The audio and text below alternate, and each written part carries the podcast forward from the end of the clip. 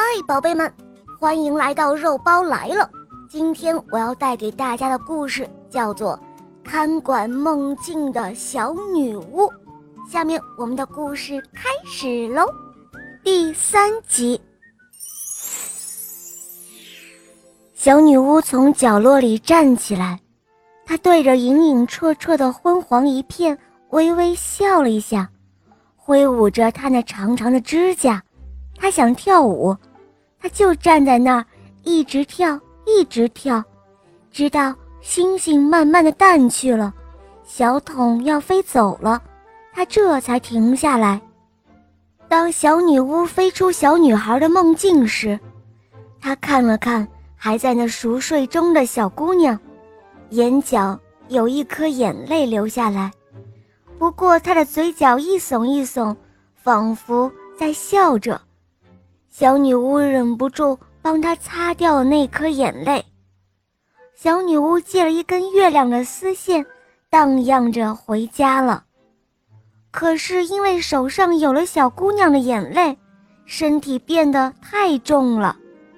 星星淡去的时候的月亮越来越瘦弱，那根丝线也细若游丝一般，所以它荡得很慢很慢。等他回来的时候，太阳已经出来了，可是那把羽毛做的扇子还没有盖在洞口上。所以，各种梦在鹅黄色的洞口上方飞舞着，有的朝黑色梦境飞去，有的朝向太阳飞去。小女巫在丝线上惊讶的嘴巴张得滚圆，手没有抓稳，从丝线上摔了下来。小孩子梦境这一下可完蛋了，出事儿了。只见。很多很多小孩子都接受了白天飞舞的梦，所以那一天，绝大部分学校的孩子们都没能去上课，只剩下老师们站在偌大的操场上面面相觑。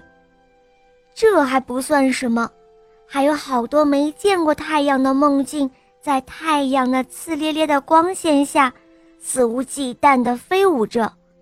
他们就像脱离了小女巫的管理，自此变成了白日梦，终日在外面游荡。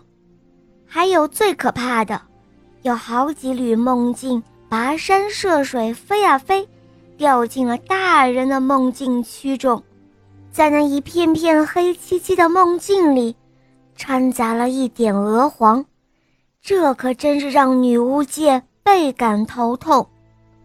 如果仅仅是那几缕鹅黄也就罢了，因为你知道的，一旦有了梦境飞行的路径，在小孩子的梦境和大人梦境之间，就有了一个通道，尽管很细很细，但总是有那么一些不安分的梦会走来走去，就好像在阿尔卑斯山和天山的山顶上架了一座桥梁。在他们之间就可以随便穿行，然而这样一来又会造成什么样的后果呢？唉，就是鹅黄色的梦境有时会闯到黑色梦境里去，而黑色梦境里那不安分的也想来到鹅黄色梦境区来看个究竟。于是，女巫界的负责人就给了小女巫另外一个任务。就是站在那根细细的丝线般的通道中间，看管那些乱跑的梦境。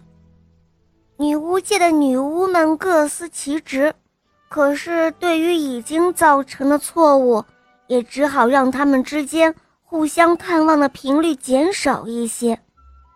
小女巫现在好忙啊，她忙着把各自的梦都赶回到各自的区域。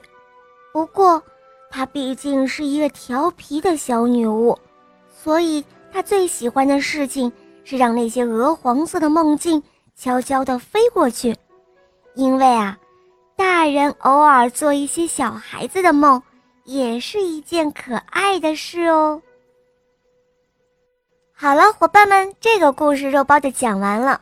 大家可以通过喜马拉雅搜索“小肉包童话”，我的同学是夜天使，有三十六集，非常好听哦，小伙伴们赶快搜索收听吧。好了，我们明天再见，么么哒。